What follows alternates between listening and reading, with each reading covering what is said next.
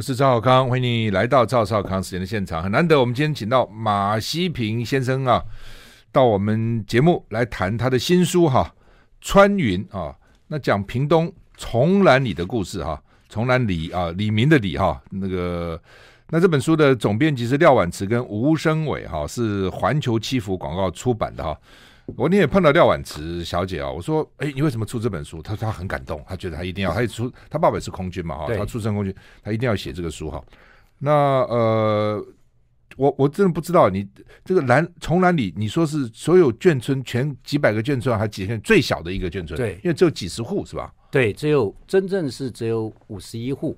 哦、那我主要是写我们自平巷，崇兰里三个巷子，那我们自平巷只有十八户。嗯，那人家常跟我说马老师十八户的心。这个故事有什么好写？对，八户，结果户户精彩，结果户户精彩，而且有的一户里面好几个故事。对，一户里面好几个故事，因为他前后有不同人住进去，对，这样哈。对，因为你知道，你为国捐躯之后，是。就安排到台北去，安排台北，你的房子空出来之后，就有人再进来，进来之后没想到继续为国捐躯，是。就变成单元剧，变成连续剧。啊。对，你想说那个是乌月当。乌月那个时候当什么连队长、大队长的时候，大队长、大队长的时候，在那个田里面对。盖了这么个小小的眷村，为给飞行员了。因为当年一九四九年来的时候，嗯，十大队是唯一的空运大队，空运机大队，他是来嘉义，没想到四大队是战斗机连战斗机大队，他也到嘉义了。哦，一个战斗机大队跟空运大队起在嘉义，那时候伊夫恩罩了住，为什么？伊夫恩是四大队的大队长，是。一分像蒋蒋介石是他开飞机带来的，是不是？蒋介石跟蒋中蒋经国都都是他开飞机带来的。哦、对，那他因为跟蒋家关系太好，他跟蒋蒋经国是哥们，嗯嗯，所以他就当嘉义基地的指挥官，是。十大队大长当嘉义基地指挥官，罩得住，没人敢讲话。嗯嗯、他后来调到这个总部，嗯，当这个情报署副署长，是。这下完了，哦、他一走。到底是你四大队当家，还有十大队当家？基地指挥官是谁要当？是，就是吴越当十大队大队长。嗯，他想我何必要跟你吵了？嗯，好搬搬搬到屏东去。屏东这么大的地方，一搬到屏东，本来在家里有个白川町可以住，嗯啊，反正专门给飞行员住的。到这边没地方住了，嗯，他就在找了一个田地，很偏远的田地哦。嗯，我们四面。都是一望无际的田，所以有什么番薯田一望无际这样一望无际，四边都是一望无际。我小时候住台南，还到番薯田去偷把人家的番薯来控 来烤烤番薯吃。他就在中间围出了一个小眷村，是专门给空军飞行飞行员住的一个小眷村。嗯，那刚开始的时候，他是一一一一户，实际上他只有呃二十六户，二十五户还是二十六户住不下。嗯，住不下怎么办呢？一户从这边切开。切成两户啊，变两户。所以，我们跟我们隔壁哦，这个离离善强家卧房跟卧房是透一个墙壁的。哦，这样。我敲咚咚咚咚，你也敲咚咚咚，可以可以可以。原来是一户了，是变两户了，还变两户，但只有一家，他还是保持一户。所以我们是，我们只有有一家没切割，你知道哪一家？哪一家？郭良慧他们家。是是。所以郭良慧，我看你书写还出了不少作家那个地方。哎，对。所以郭良慧他们家是唯一的一个是还是维持两户，嗯，因为他先生这个孙吉栋是这个呃十九期的，嗯嗯，他小儿子就是孙大圣，对对，名不道家，名不道家，不得了，现在一步到多少人去听？对他大儿子也很有才华的，是是，对，所以而且那时候我们小时候一听啊，郭良慧是郭子仪的后代。然后那个孙吉栋是这个孙子，孙子他们这样讲是真的还是假的？我大人们都这样讲啊。哦，这样子啊，大人这样讲啊，不得了。而且那时候我们小时候因为有郭良会住我们那边，就想拿个新锁来看，后来变禁书。对对 对，新锁对对。后代很厉害，我记得有次在台大学生开舞会嘛，突然一个女生我跟她跳舞都还不错，她突然跟我讲说我是范仲淹的后代，我立 立刻肃然起敬，你知道吗？哇，这范仲淹不得了啊，先天下又又后天下乐的不得了。是那呃。另外，你也提到那个秦汉的爸爸也在那边了。哦，秦汉他不是，他是陆军哦，他是黄埔一期的孙元良。是是是，对，他是黄埔一期最后一个在台湾辞世的，一百多岁。对对对，所以他儿子也是为国捐躯。我告诉你，真的，我为了写这本书去问啊，他大哥，他儿子大儿子是孙祥辉吧？嗯，秦汉也是他儿子。是，他们说你不要看秦汉这么帅，其实他大哥孙祥辉更帅，更帅，而且身材比秦汉好。哇！是吧？秦汉比较壮，嗯，孙祥辉是那种修长型的。嗯，我告诉你了，我老爸他们说啊，孙祥辉到美国去受训，嗯，你知道那个美国的少女在基地的门口等他，嗯，哇，他把美国女女生都迷住了。我告诉你，然后那个美国女这个送东西给他，寄信给他，嗯，他在美国都红到半边天。所以孙祥辉是叫做中国空的，那是叫中国中国空军第一帅。哎呦，对他后来回回过，先到我们屏东，嗯。屏东后来调到这个台中清泉岗，嗯，清泉岗，我就跟你讲，那一年一一九五年十二月二十四号圣诞夜，新台北新生市办圣诞舞会，嗯，就请这个漂亮的名媛来参加，他们只有一个条件，孙祥辉来我们才来，孙祥辉不来我们就不来，那么红，这么红，你知道吗？啊，所以孙祥辉那个就特别像他的长官，就副队长唐飞，就是后来行政院院长，唐飞请假，唐飞本来准的假，哦，准了孙祥回家，因为他知道。这个你你去吧，嗯，那怎么知道他们在呃二十七号跟二十八号有一个年度就最后一年度的飞题飞行总训练？嗯，唐飞一看气象报告，嗯，二十六号以后都是坏天气，哦，就决定二十五号赶快把训练全部做完，嗯，呃，免得二十六号天气，就说全部人取消休假，嗯，孙祥辉那个哥们全部都说不行啊。这样好吧，你二十四号晚上让他来跳舞，嗯、跳完舞我们连夜专车把他送回清泉岗。二十五号，这唐飞说不行，你这样跳了一天晚上舞，你又从回清泉岗，嗯、那时候没有高速公路，嗯、要开很久，很久。对对对，他说那你二十六号，而且二十六号，呃，这个二十五号，孙祥辉出的任务是最难的任务，哦，就零激励，所以零激励就是。我简单讲一下，我们遇到米格机的时候，米格机勤的时候比我们飞得快，嗯、比 F 幺洞四快。是，但我们爬升力比它好很多。是，所以这唐飞自己设计的。我遇到米格机就第一我就爬升，爬升，我比你爬升快，我到你上面。但是我用零机，就是零机就几个机力，我突然间俯冲下来，嗯嗯、我从高空去打你，而且我是用很快的速度降下来，你逃不掉。嗯、我去打你，然后再冲上去，我再下来打你，哦、知道吧？所以那天。唐飞自己做靶机，做敌机，哦、让这个孙祥辉来打他，你知道吗？那天是一个呃，我再简单讲啊，就是那天孙祥辉本来是跟石贝波两个合的，孙祥辉在后座，石贝波在前座，是双人机。大家都知道，那一年石贝波打下米格机，是国军英雄。英雄嗯、对，那石贝波打米格，他就在十二月双喜里面结婚了。嗯、他的假是到十二月二十七号。但没想到婚嫁都终止，所有都要都要都要来演戏。对，说你也要来演戏，你要演戏。结果石波就回来演戏了。我告诉你，他的同班同学啊，是中国中国空军第二帅，就只比孙家辉差一点点。对，这他同学这个黄德厚，那黄德厚就跟他说：“哎。”你蜜月期间临时叫回来，你能不能搞这么复杂的演习啊？这体力要吃很大，嗯、你是不是被你老婆榨干了？这、嗯、空军开的玩笑嘛？是啊，是啊。他说对呀、啊，我腿都软的。他就说那这样子，黄德厚说，我帮你去飞零机。我今天训练科不是这个 T T 三三教练机，太轻松了。嗯，他跟对调对调对调，所以黄德厚就那那个谁，他就去飞这个前面。嗯，结果我告诉你。这个唐飞在那边飞的时候，孙祥辉真太帅了。结果冲下来，灵机冲下来，应该打完之后要再折返上去，就他没有上去，就一直往下冲。唐飞就在里面大叫：“拉起来，拉起来，拉起来！”飞机没拉起来，为什么呢？就是到现在原因不明，不知道原因。我跟你讲，故障或怎么？我必须要讲，飞 F 幺洞四真是了不起，因为 F 幺洞四有个外号叫“铁棺材”。啊 F 幺洞四是台湾空军。失事率最高的，你知道？好，我唐飞看，啪，一个伞跳出来了，伞也张开了，然后飞机砰掉下去，代表有一个人跟着飞机跳下去了。那应该是谁跳伞？应该是孙祥辉。嗯，因为在 F 幺洞是操作手册里面，跳伞一定是后座先跳，前座再跳。嗯，虽然孙祥辉是后座，应该是孙孙祥辉跳出来，但是不知道。唐飞立即低飞过去，就他看到那个他的属下伞掉了海里面之后，你知道十二月二十五号。这个台中外海那个风浪是非常大的。是，他说啊，他没办法解开伞，那个风吹啊，他就像水上漂一样。那风推了那个伞，他那个整个人在水上打水漂，啪啪啪啪啪啪，就被伞这样拖了，一直在水上打水漂，这个往后这样仰着，一直被伞拖。唐飞在那边看的真难过，但他看不清楚是谁。他难过，他一直监视的，一直在那边看。看到最后，耳机里面说：“Sir，你的油量不够了。”回来了，回来回来了。唐飞说那那一刻，他这辈子里面最心碎、最心碎的时候。嗯，他要飞走了，他不知道的。结果他飞走之后，等到我们的呃救救难艇啊、直升机过去的时候，人已经不见了。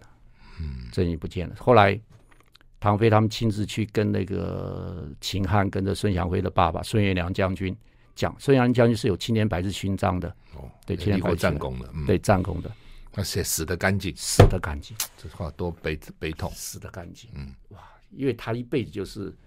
在战场里面流血流汗出来了，嗯，我的大儿子啊，为国捐躯了，嗯，真是真是见过血的人，想死的干净，令人真的钦佩也感叹啊。对，真的。好，我们现在访问的是马西平，你现在是康宁大学副校长，康宁大学是马西平校长了哈。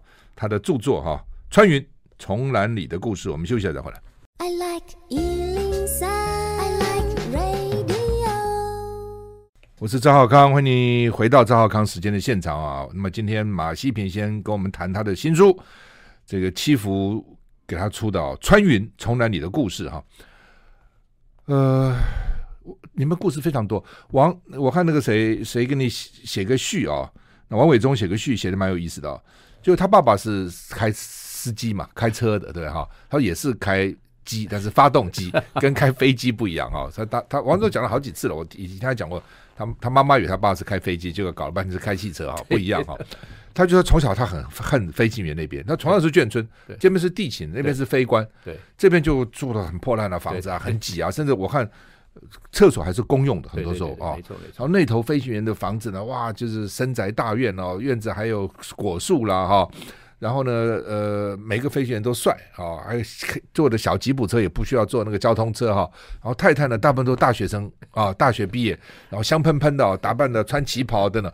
从小就恨啊、哦，他看了这本书，真的觉得说是有道理的啊、哦。为什么要给飞行员这么好待遇？出生入死，随时命就没有了。对，对不对？王王伟忠讲就跟我们我们屏东最大的眷村大武丁一模一样。是大武丁好大个眷村，嗯，但是一进这个大武丁的村子口，嗯。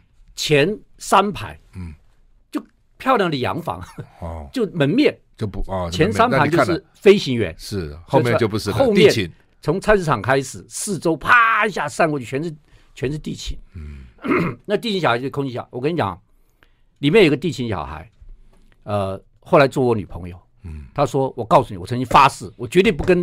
空勤的孩子谈恋爱的，嗯，就就跟 你，你爸是还当后来当了将飞将军了，呃，六连队连队长，其中最大的这个官，然后六连队的少将连队长。好，他说我本来绝对不跟他们，为什么你知道？因为王伟忠是没有写，他后来也常讲，他说我就不晓得。为什么他们家有冰箱，我们家没冰箱？为什么他可以吃苹果？他有时候他妈妈说我们也不冰箱，我们家从来没有剩菜 菜都吃不够了，要冰箱干什么？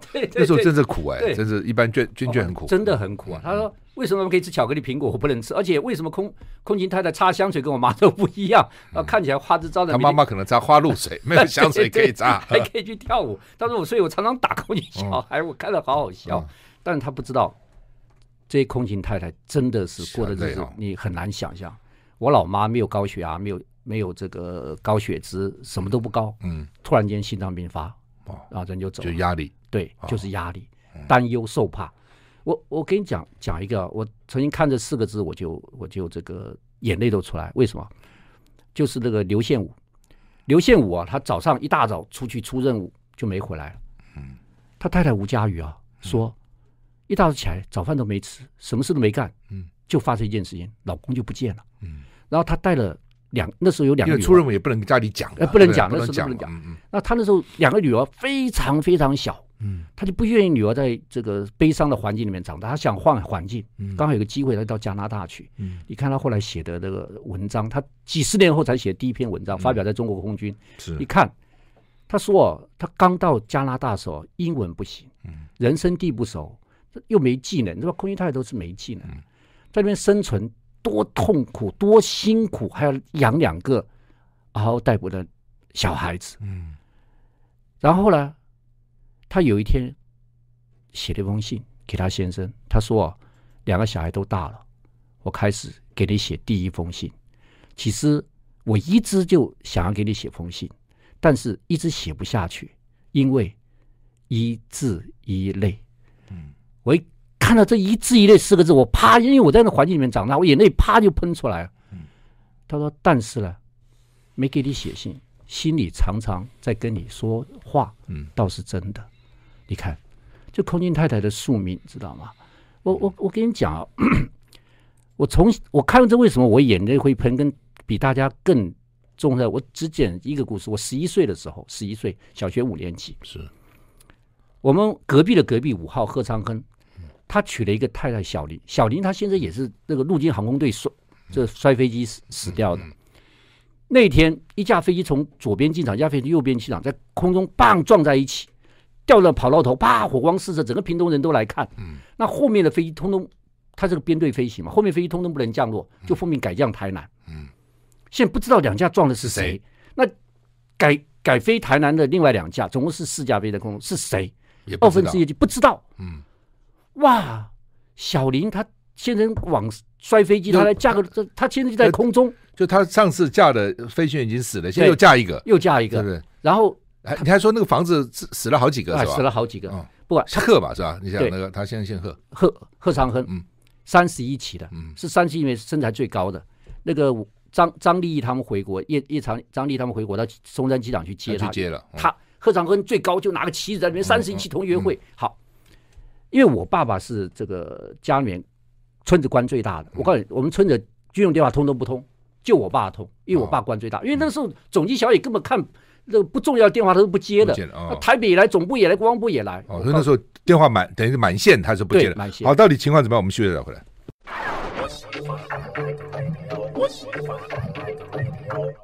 我是赵少康，欢迎你回到赵少康时间的现场。我们现在访问的是马西平副校长，谈他的新书《穿云》。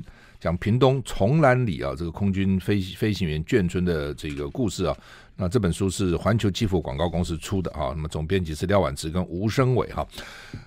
我看了这本书，就说贺那个房子之前租给租给人家，好都出事，连两三个都飞行员都死了，结果大家觉得这个房子有有怪，他不不想自己住回去了，结果呢，他他他原来离离婚了是吧？后来又娶了这个小林嘛，是吧？小林原来的前夫也是开飞机，刚刚你讲的。这这个失事了，所以你现在就变成贺也加了这个飞机，说不知道是谁撞了，谁活的，谁谁谁没活嘛？对，我简单讲一下，贺长恒本来住在五号，嗯，他离婚，嗯，他太太带着小孩子到美国去，他就搬回机场住宿舍哦，因为空军的宿舍，飞行员宿舍是蛮好的，不错的，反正一个人嘛，反正一个人，而且里面食食衣住行全都有了，嗯，那就房子租给同班同学吴光珍，嗯，两架撞空中撞的飞机里面。一架就是吴光珍，对，一个是贺，呃呃，贺没撞了是吧？哎，两架撞，一是两个都死，一个没死嘛，一个死嘛，但死的是吴光真。嗯，在我们村村住了五年，我们也都很熟。哦，那吴光真后来分到房子搬走，搬到六块处去。嗯，住家是肖建高，肖建高。开黑蝙蝠进大陆，在莱阳，砰一下被米格机打下来。嗯，第二个又完了。嗯，那第三个班长是李金岳。嗯，李金岳到越战去打越共。嗯，越共被米格机打打，你知道中了三百多个弹孔，到今天为止是世界军事纪录，就是被打了三百多个弹孔还没有没有没有被打爆炸。嗯，运气好在这样。李金岳，李金岳回来之后，整个人负伤，变成国军英雄。那么国军英雄都有一个前提，就是你可以调华航。哦，到华航开飞机，到华航去开飞机，待遇就好很多了，就待遇好很多。哦，所以我们那边有高仲元，高仲元当过立法委员。好，你知道高仲元当过立法委员，当过退伍会这个副主任委员。嗯，高仲元很优秀，当年就一直想调华航。嗯，我老爸当连长就不让他调华航。嗯，器重他说你将来空军有发展。高仲元每天早上一进餐厅就就唱。我爱中华，我爱中华，还想到中华，正好像中华姐 唱的晚点民歌，你知道？我爱中华，唱给我老爸听，我老爸就在狂笑，你知道？好，很有意思，很有意思。好，那哇，连了三个同同学都都出事，走，那贺长亨就自己搬回来，嗯娶了一个不姓谢，许小林，娶了小林，要现在也是也是摔飞机摔死的。嗯，就那天，贺长亨在天空上。现在四架飞机，两架飞台南，两架撞了。嗯，二二分之一机会。嗯，哇，二分之一机会死神翻牌。嗯，小林到我家来，因为我家电话那个总机还是敢要接，要接，因为他那个灯亮，他知道谁是谁，你知道哪一家的？但是呢，我老爸也不知道状况。嗯，我老爸那时候在机场，因为太乱了，你知道，谁也不知道撞的是哪两架，乱的一塌糊涂。小林就在我家等电话，那所以妈妈们都来了。嗯，我记得好像还有另外一架飞机上也是，我现在一下记不起来了。反正就妈妈们都来了。嗯，对，小林没有狂哭哦。嗯，这边就一直讲说，你这边书记讲说不没有狂哭更更令人对难过。其实他就这边叨叨叨的小声的练。不能再一次，不能再就双手有点发抖，已经死了一个，不能再死一个，不能再一次了，不能再一次，不能你我那个十一岁，你知道吗？在这边现场看，说不能再一次，不能再一次，不能再一次，死神翻牌时候到了，电话响了，没人敢去接，哇，紧张啊！这个没人敢去接，你知道吧？这个这个一接是不得了的事情，对，一翻两瞪眼，一翻两瞪眼。那我妈妈耳朵不好，我妈是不可能接的，嗯那我小孩子也不可能去接，嗯小林不敢接，啊，旁边妈妈也都不敢接，是吧？那种那种，煎熬，那真是。所以那你王王伟忠，王伟忠应该让他到现场来，他就知道 说为什么人家可以坐吉普车，人家可以住大房子，这样。对，那哦，那那种那种煎熬，那种那种都真的不是你能够想象。拿起电话来，听到是何长恒，跟不是何长恒，多了一个字跟少一个字。哇，你不知道少康兄啊，你知道我那种年少那种经验，真的你无法想象的。嗯，后来不是嘛？后来不是，后来不是。小林没有 没有第二次，没有第二次，对对对，幸好不是。哎，而且是不管怎样，就是有一个有一个伤心的人嘛。而且更更绝，你知道吗？我觉得另外一家，就周运河，周运河我们也很熟。是周运河是两架飞机撞在一起，一架撞了上面，一架撞了下面，下面惨了，掉下去，嗯大爆炸。哦，上面的五个人都居然都生生存。嗯，当初有说周运河在飞机上，那吓死了。嗯，那其实完蛋了，狂哭，结果发觉周运河不在上面，真是太太怪了。而且我一定要跟大家讲一下一件事情啊，因为我们的经验，你知道吗？很多人哭伤心哭昏了，大家第一感什么？拿冷水去给他擦脸，让他苏醒，对不对？我们不是。我们在死神翻牌的时候，我们常常遇到死神翻牌。譬如说，三三架飞机砰撞了大武山，嗯，消息传来，一定有我们村子的三架撞上去，一定有。对，那不知道是谁家，全村都在等。这时候大家就开始烧热水，不是冷水啊，不是冰水啊，是烧热水。为什么烧热水？然后一出来是谁呢？大家就挡到他家去。第一件事情，准备绳子，他要撞墙就要把他捆起来。如果他受不了撞墙，第二就是他如果一昏倒，用热水敷脸。哦，这样。对，我们有经验。为什么？因为它是因为一刺激，一一几堂那个血管一收缩，嗯，血管一收缩以后，血不上去，缺氧，血不上不去，缺氧，啪就昏倒了。你再用冰水，又更收缩了，力量更收缩。哦，你用热水啊，第一个它肌肉松弛，因为它肌肉太紧绷，肌肉松弛。第二个血管一开，嗯，血一上去，人就悠悠醒转。所以这个啊，你去听一般人讲什么用冷水刺激什么，这假的。你真正有经验过，你才知道。嗯。都是有经验，都是变成了没有训练过的 SOP 动作。嗯，你你不在那环境长大，你是不知道的。对啊，听起来真是哈。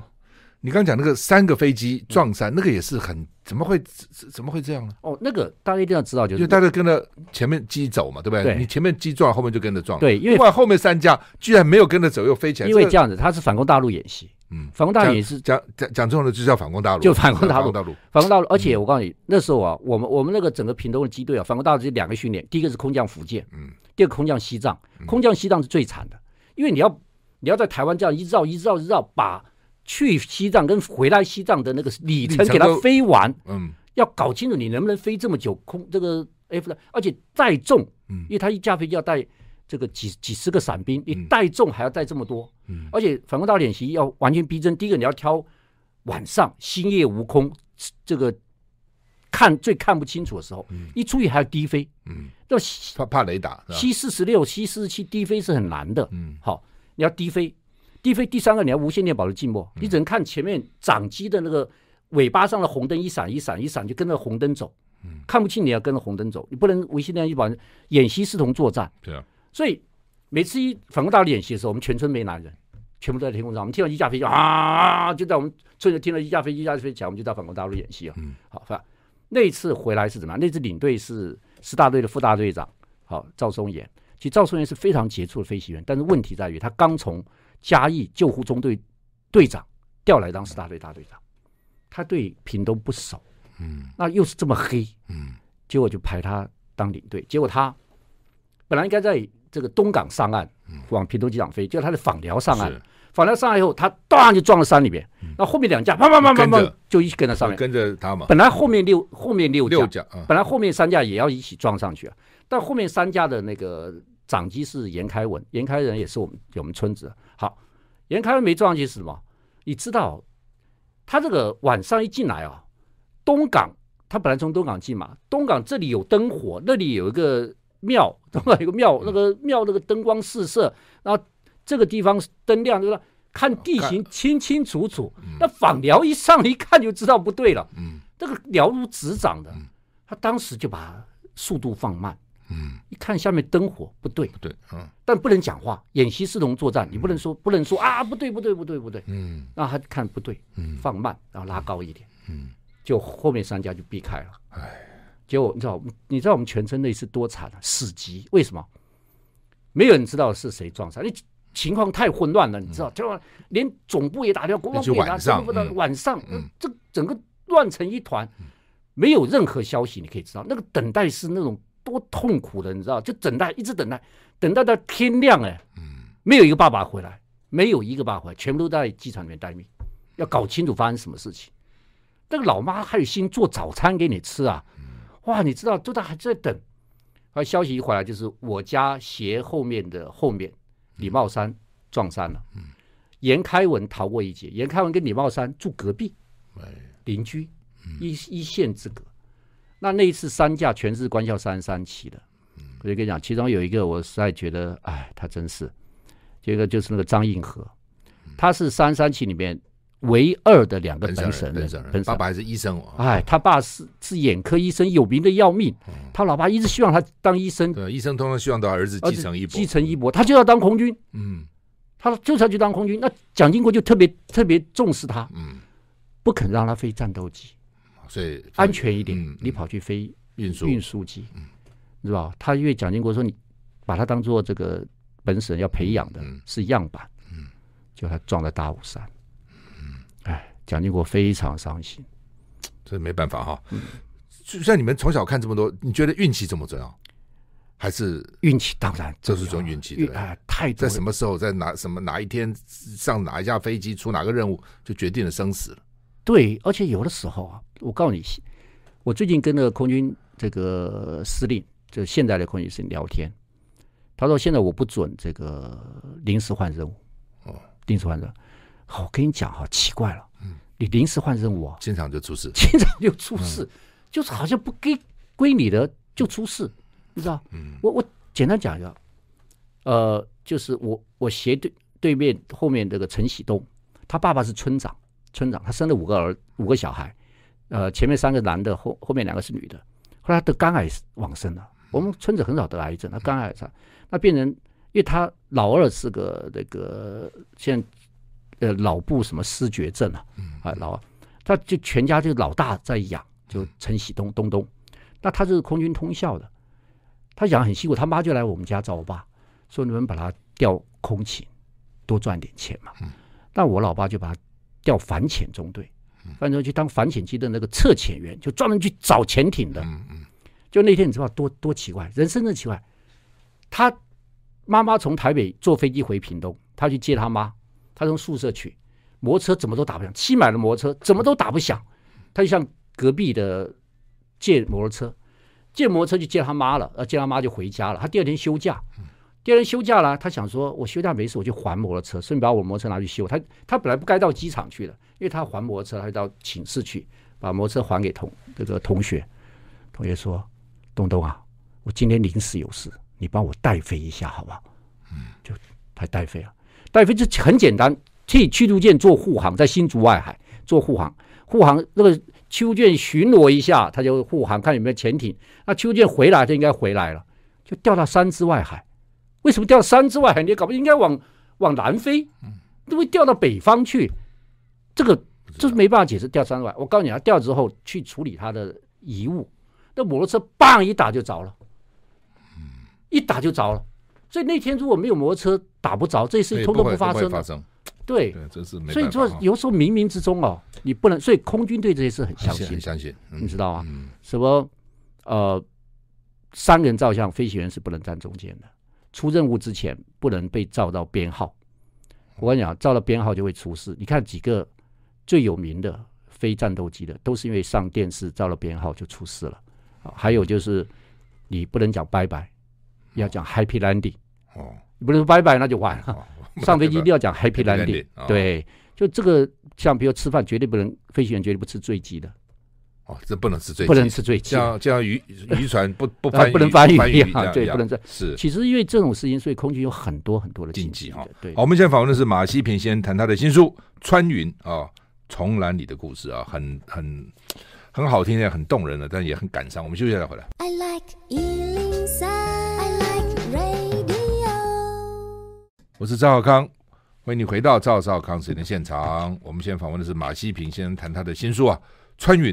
重来你的故事啊，那么西平兄的文笔很好了，那又你花很多时间写这本书，调查了、去考证啊，等等，对不对？其实其实啊，我我是快笔，非常有名快笔。我写一本书啊，三个月之内可以完成。是，但这本书我花了八年，那么久？八年，因为第一个考证太难了，第二个它独家太多了，第三个里面国家最高机密到现在都没解密的一大堆。嗯，哦，就对不对？那第四个，因为年代久远，嗯，大家讲的都不一样。你你问的人越多，你越迷糊。嗯、哦，那我这书里面真的是很多是从来没人谈过的，国家最高机密在里面也了，所以花了我很多的时间。而且因为你知道，我亲身经历在里面，感情奔放，所以这个在文字上也花了很多时间去琢磨，希望能够把我的心情能表达出来。是是、嗯，哪些你觉得是是是比较机密，然后应该跟我们听众他们知道？最机密就清河七号演习啊。到现在没解密啊！嗯，清河七号演习，你你想想看啊，邵康先生，你如果在这知道，以前我们所有的演习都什么中心演习、龙兴演习这些龙光演习、国光演习，清河，清河感觉有像那种冥界的那种感觉，嗯、你知道吗？嗯啊，嗯、所以你听到清豪七号演习，那清河七号是谁策划的？大勇计划是，大勇这是什么意思？就是让你牺牲了。你出任务就不要回来了，是，所以叫大勇啊，勇 对不对？不是小勇，是大勇，是大勇。你出去是吧？好，清河七号演习你知道吧？是到今天都没解密，为什么？它是一个中华民国最坚强、最厉害的一支特种部队，他的特种部队一个人可以抵十个人，那真厉害不得了。好，那蒋总统就蒋公，他要反攻大陆，后来老共有。原子弹之后，核子弹之后，他反攻大陆没有没有没机会少了，机会少，所以他就弄了这一支部队。这支部队哦，大勇，就是我在反攻大陆之前，你们你们就直接用屏东空军这个基地把你们带到这个飞弹发射场。嗯，你要把中共西昌的飞射发弹场毁了，全部给我毁掉。哇，哦、你们不要回来了，嗯、你们就负责毁掉了。所以这一支部队 是全台湾最厉害、最精锐。蒋公超级大心腹，嗯，就那天他们就模拟反攻大陆演习，嗯、模拟反攻大陆演。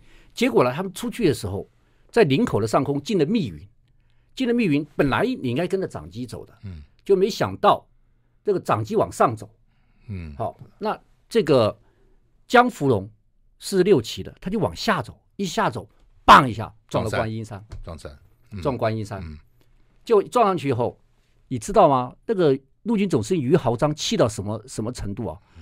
开会的开检讨会的时候，对那个空军副总司令石光林掀桌子。你知道这是我多重要的部队吗？你知道这是我最精锐的部队吗？你们可不可以给他摔了？好，我告诉你，到今天他们不能进忠烈祠，因为这个机密到现在没解密，这国家最高机密反攻大陆了。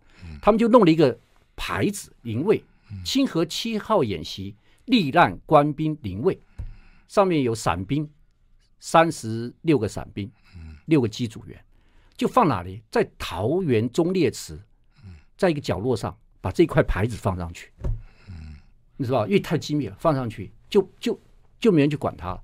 那在失事的地方，你现在去看，还有一个石刻，这边说清河七号已经失事在这边。好，这件事情这些人成无名英雄没关系。结果我告诉你，去年。去年清明节，有个韩国人叫朴台生，他来台湾上媒体，向总统府澄清、国防部澄清、退辅会澄清、桃园市政府澄清、桃园市政府忠烈祠澄清。他说：“哦，飞飞机的正驾驶江芙蓉是我母亲，是釜山人。这个特伞兵特遣队就是这伞兵都都都摔死了嘛。伞兵特遣队的队长是我父亲，叫这个蒲叫普什么？是仁川人。驾驶员是女性啊？不是，他说嘛。哦。他说驾驶员是女性，是我母亲，是釜那个釜山人，而且那特遣队是我爸爸，都是韩国人。呀这个出这么任务的驾驶员是女性还是韩国人？这这这这个，我告诉你，他来澄清。我们政府还回函给他，他拿了回函就证明他是真的，说回函给他说，哎，这个呃，你你，因为这个任务还没解密，还是最高机密，解密之后我们一定会告诉你真相，请你就稍安勿躁。连这个还给他回函，那笑死人了。我告诉你，江芙蓉是我们屏东的，那当然是男的，那哪有女飞行员的时候？那时候不可能。而且我告诉你。江峰太太，他他在，但是江峰太太还在。江峰有两个女儿，我跟你讲，我真的跟你讲，江峰一家多了不起啊！这被这个普台生搞成这样子，政府还回函给他。江芙蓉的小女儿，这个有个男朋友论及婚嫁了，她小女儿在华航做空姐，她爸摔飞机，她还做空姐。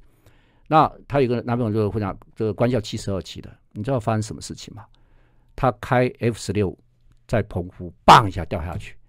中华民国第一个 F 十六出事的是他小女儿的准夫婿。嗯，后来他大女儿就结婚了。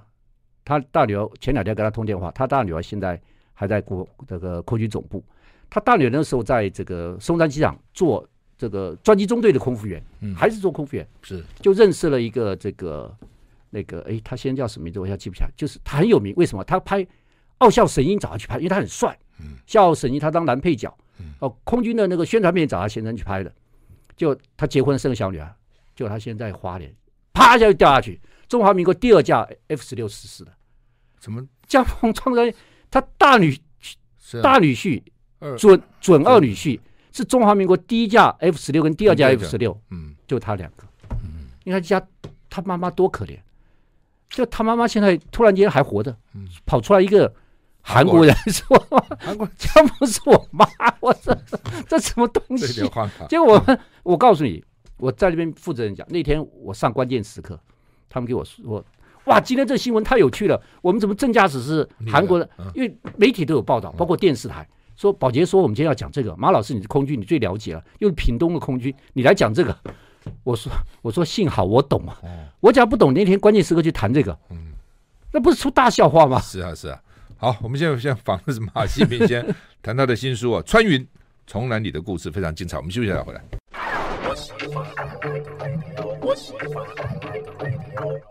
我是赵少康，欢迎你回到赵少康时间的现场。我们现在访的是马西平先生谈他的新书《穿云》啊，穿云啊，就是飞机穿穿云啊，有点像穿云箭啊。环环球七福出的哈、啊，你这个在韩国的七福舰之前就有。呃，穿云箭之前就想的这名字，对，因为我书里面有韩国瑜的序嘛，他写的不错，那序，那序他有写时间，嗯，是今年四月吧，嗯，今年四月的时候穿云箭还没出来，嗯，我他其实韩市长很够意思的，我是呃过年的时候请他写序，我本来想说过年他有时间写，就他很客气说我要去美国，现在在准备哈佛的演讲，嗯，等到我哈佛回来就帮你写序，就他哈佛美国哈佛访问一回来，序就给我了，就那时候呃他没完全没。想到要选总统，好、哦，那也没有，那时候还没有穿云箭。那直到后来，因为我觉得这穿云讲的是空军的故事，你知道，我写这本书当初是为了纪念我的眷村，希望把眷村的故事写出来。是。后来我越写了八年，写了一半就发生这个军工要联改的事，联金的事情。联金合不合理那是另外一回事，就是需不需要改那回事。但是我就想，因为那时候发生联金的时候，我就想让大家知道空军。他绝对不是米虫嘛，当然当然，当然 不是米虫。因为我觉得你把它讲成米虫，啊，讲他这个浪费国家粮食，我就写出来就说，你知道我们全村的男人，八二三炮战的时候奉命住在这个三个月没回家，你是？因为他住在这个台中水兰机场，哦所有的飞机都到水兰机场去，从水兰机场空投到金门去，他们就住在水兰机场，完全不准有消息回来。嗯，我们村里面三个月没男人，嗯，你知道那什么样？就是空村。然后也没消息，都不在了。嗯，就但他们在八二三有时候会被打下来，有的时候会中弹的，你都不知道。嗯，你知道那东担心受害多少？三个月没回家，那都加班的。嗯，对，所以就是说，我我的意思就是说啊，我我不是要为这个联改替他们争取那个财政问题，我不懂。我就说他们值得尊敬，而且我们不能忘记过去，记得过去才有未来。好，所以我们只有尊敬我们的国军，台湾才有未来。我写这书最重要，而且我不是要撕裂，我希望看了书以后大家团结，团结觉得啊，原来有这批人当年保护台湾，我们才有今天的台湾。我们感恩他们，哎，也许族群的这种融合，台湾就是太撕裂了，是对，所以我出这本书其实还有另外一层很深刻的意义在里面的。是全世界其实任何强盛的国家都尊敬军人，没有一个强盛国家是不尊不不尊敬军人。美国好尊敬军人，嗯、非常军人，尊军人尊尊敬这退伍军人，对。好，那么非常有意义啊！写这个川云啊，马西平先生做的讲这个屏东重峦里的故事啊，卷数虽然小，每一家每户都有他的这个故事哈，都很精彩。好，谢谢西平兄，谢谢赵康兄，谢谢。谢谢谢谢。